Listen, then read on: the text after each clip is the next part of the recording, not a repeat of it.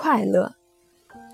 天下最快乐的事，大概莫过于做皇帝，手出数物，万国咸宁，志不济可以生杀予夺，为所欲为。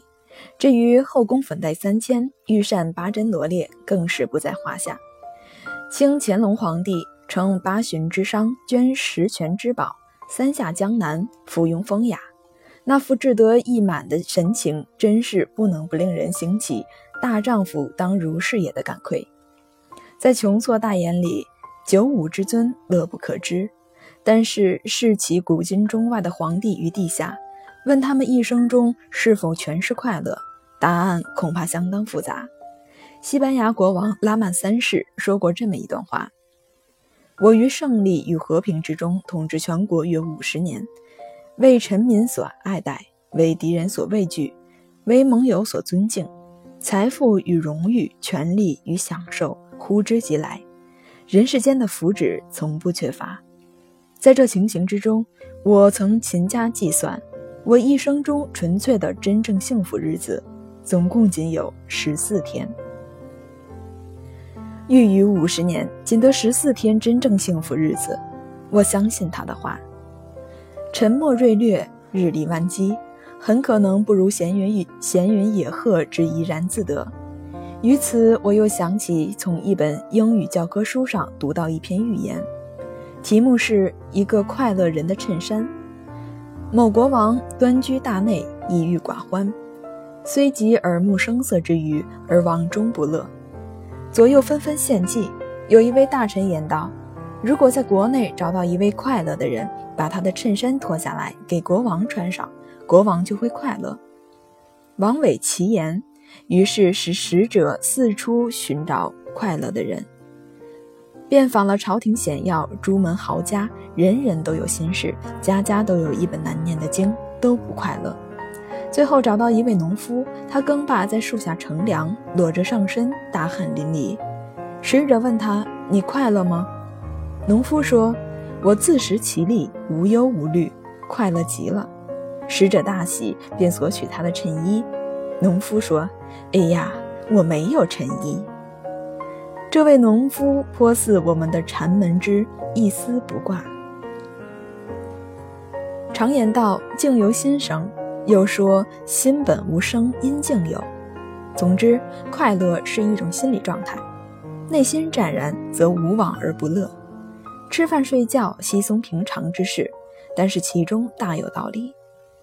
大珠顿悟入道要门论，有元律师来问：和尚修道还用功否？师曰：用功。曰：如何用功？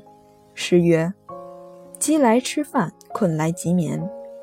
曰：一切人总如是。同师用功否？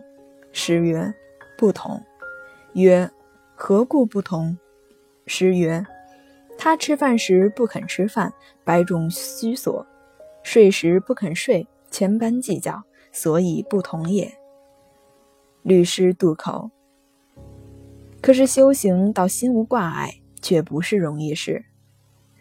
我认识一位唯心论的学者，平素昌言意志自由，忽然被人绑架，系于暗室十有余日。